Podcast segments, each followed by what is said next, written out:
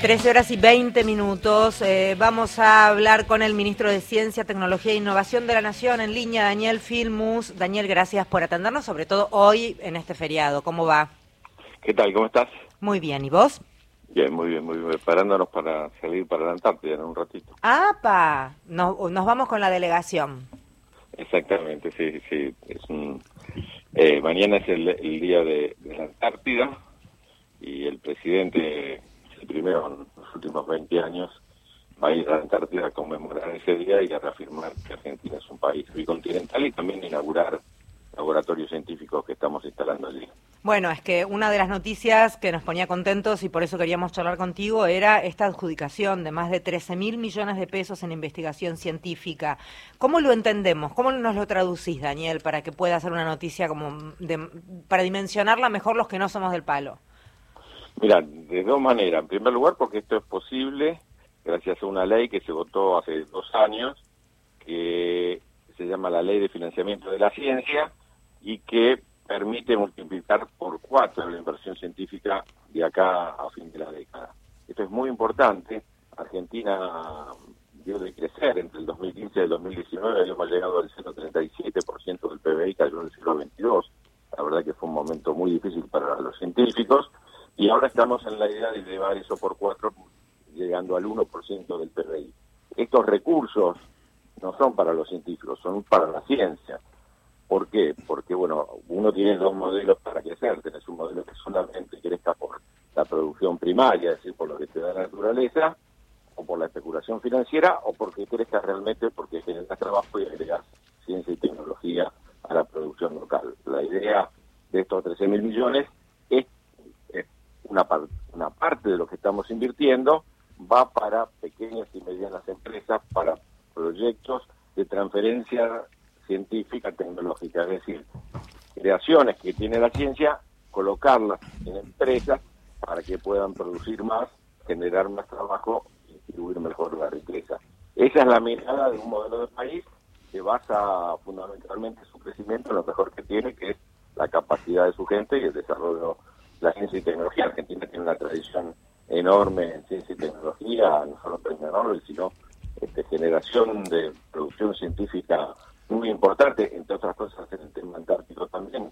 Es el primer país que ha, colocado un laboratorio científico en la Antártida en el mundo y realmente este, estos 13 mil millones van a fomentar justamente la capacidad de nuestras empresas para aplicar esa tecnología. Eh, ¿Qué tal, Daniel? Mario Giorgi, ¿cómo va? ¿Qué tal, Mario? Eh, y hablamos de soberanía siempre, ¿no? Porque también son formas este, para las cuales se construye la soberanía frente a ese discurso procolonial, diría a esta altura del partido, casi este, dinosaurico. Pero ahí en, en Marambio hay un laboratorio que creo que está Radio Nacional transmitiendo con el Chelo Ayala hace unos días este, el noticiero, el panorama de noticias, que creo que es un laboratorio este, excepcional porque tiene tres pisos, tiene capacidad para este, todo tipo de investigación y la Antártida es una plataforma de investigación e innovación notable para la Argentina. Sí, totalmente. Fíjate que Argentina es el país que más bases tiene en la Antártida, tiene 13 bases, pero hasta ahora tenía ciencia solamente en tres de esas bases, una de las cuales vos estás hablando en Marambio, este, donde la verdad que en, un esfuerzo enorme la Radio Nacional está presente, también en esta delegación va la gente de que va a tener también alguien permanente para poder transmitir las noticias, pero estamos inaugurando laboratorios también en la base Esperanza. La base Esperanza, para que los que nos escuchan, tienen que saber que es la única escuela que hay en la Antártida. Hay un solo país que tiene una escuela en la Antártida donde van los hijos de quienes están allí, hay familias que van durante todo el año a, a la Antártida de las Fuerzas Armadas, hijos tienen una escuela que está allí en la base Esperanza. Estamos para colocar un laboratorio de investigación científica allí en la base Esperanza, otro en la base de San Martín y otro en la base Orcada. Y realmente lo importante, como decía, la Antártida es el regulador del clima este, en, la Tierra. La, Antártida es el reservorio de biotecnología de, eh, biológico más importante y hay una diversidad que no se compara con ningún otro lugar del mundo. La Antártida es el reservorio de agua dulce más importante y de muchas especies que solo están allí. Por eso todos los países del mundo firmaron un tratado antártico, cuya Secretaría General está acá en Buenos Aires, que plantea que la Antártida solo puede ser utilizada como objeto de investigación.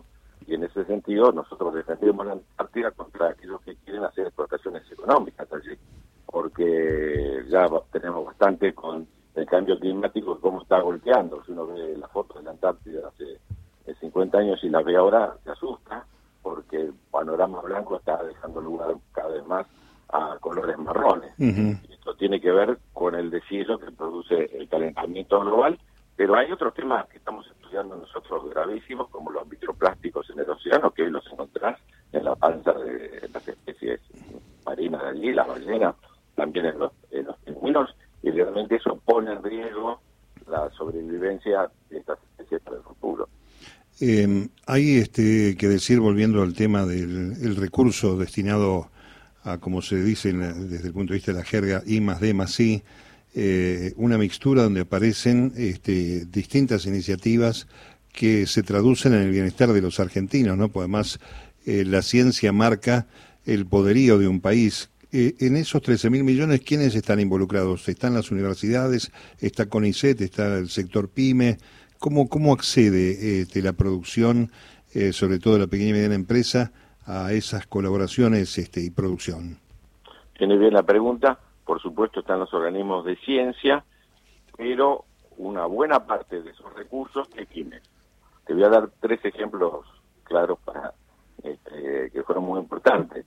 El barbijo que todo el mundo utiliza, que se llama comúnmente barbijo con es una pyme en base a desarrollo de nanotecnología para la industria textil que llevó adelante el CONICET y la Universidad de San Martín y la Universidad de Buenos Aires.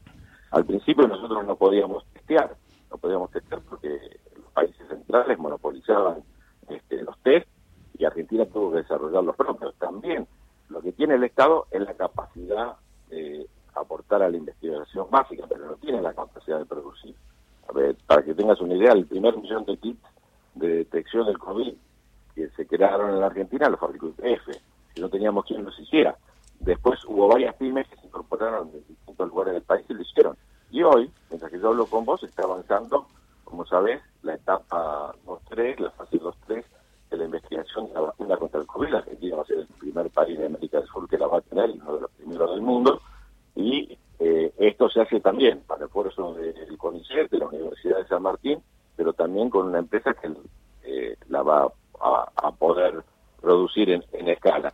Entonces, eh, hay llamados a convocatorias, invitamos a los que nos escuchen, que ingresen a la página de la agencia de I+D I+I, que coordina Fernando Peirano, que es el que la preside, que ha abierto una convocatoria muy importante, ya hay 1.500 empresas que están siendo financiadas, hay una red de empresas eh, en base a la economía del conocimiento, que en base tecnológica, que están llevando adelante, y eh, tienen que articularse con desarrollo que genera el sistema científico-tecnológico argentino. Entonces, cualquiera de los que nos está escuchando, si es científico, por supuesto, ya lo sabe y puede acceder a la página para su instituto y poder presentar sus proyectos. Hay eh, prioridades, te digo, algunas de las prioridades es biotecnología, y fundamentalmente transición energética, que es donde se juega en buena medida el futuro de, la Argentina. Y las pymes también se pueden presentar, hay aportes no reembolsables y hay créditos a tasas muy subsidiadas. Eh, un buen momento en la Antártida para compararlo con lo que está pasando eh, con la oposición en la Argentina, que habla de achicar el Estado, de reducir. Eh, es un viajecito largo como para preguntarle al presidente algunas cosas en materia política, ministro. Eh, sí, seguramente va, viajamos que creo que por lo menos cuatro ministros que tenemos que ver con las tareas que están llevando adelante allí, que también un esfuerzo muy grande de las Fuerzas Armadas y el Ministerio de Defensa, que que aporta la logística, la Cancillería, de la Cancillería depende del Instituto Antártico Argentino, estamos creando un centro con una inversión de más de mil millones de pesos en Ushuaia para que Ushuaia sea la capital de la investigación sobre los temas antárticos junto con la provincia y con el municipio. Eh, entonces va también el canciller, eh, va al ministro de Cultura, porque también la idea es tener desarrollos culturales allí, así que ahí seguramente estando allí tendremos tiempo para hablar.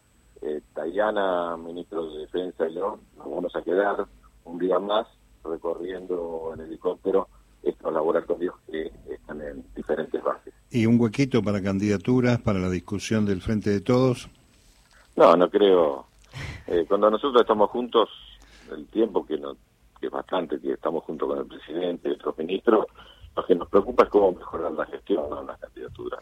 en última instancia, las candidaturas van a depender eh, en, la cantidad de votos que logren, eh, cuál es el éxito de la gestión, y estamos en una etapa este, realmente donde los indicadores empiezan a mostrar que no solo superamos la etapa pre-pandemia, sino que, muchos estamos por encima de lo que habíamos heredado en el 2019, a pesar de los este, avatares tan graves que hemos tenido como la guerra y la pandemia, y es importante seguir avanzando porque tenemos desafíos y asignaturas pendientes todavía muy grandes, y lo que se espera, lo que espera este, nuestro pueblo de nosotros, que nos esforcemos en la gestión y no que estemos pensando en las elecciones.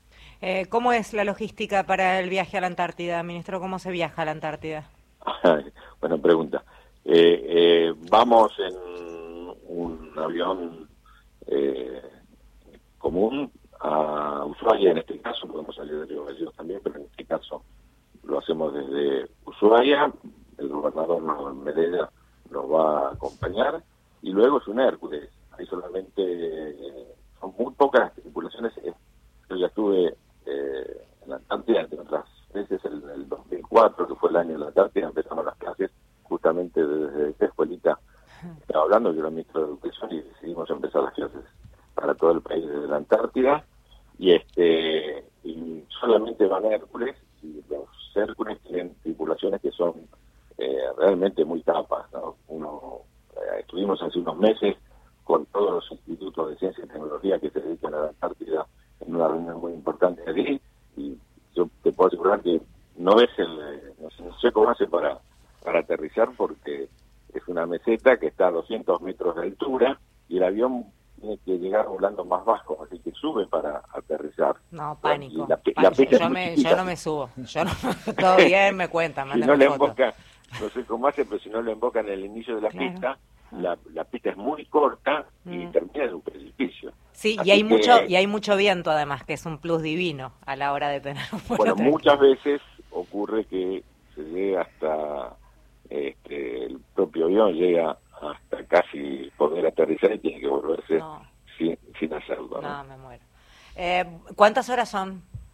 Son desde Ushuaia hay tres horas a la ida y los vientos se ayudan dos horas y media a la vuelta. Insisto, esta vez va a ser más con mayor aventura, por lo menos en el caso del ministro de Defensa y en el mío, porque junto con los jefes de las Fuerzas Armadas vamos a ir a, a, poner en funcionamiento y, y a ver el avance de estos tres laboratorios en, en las distintas bases que están.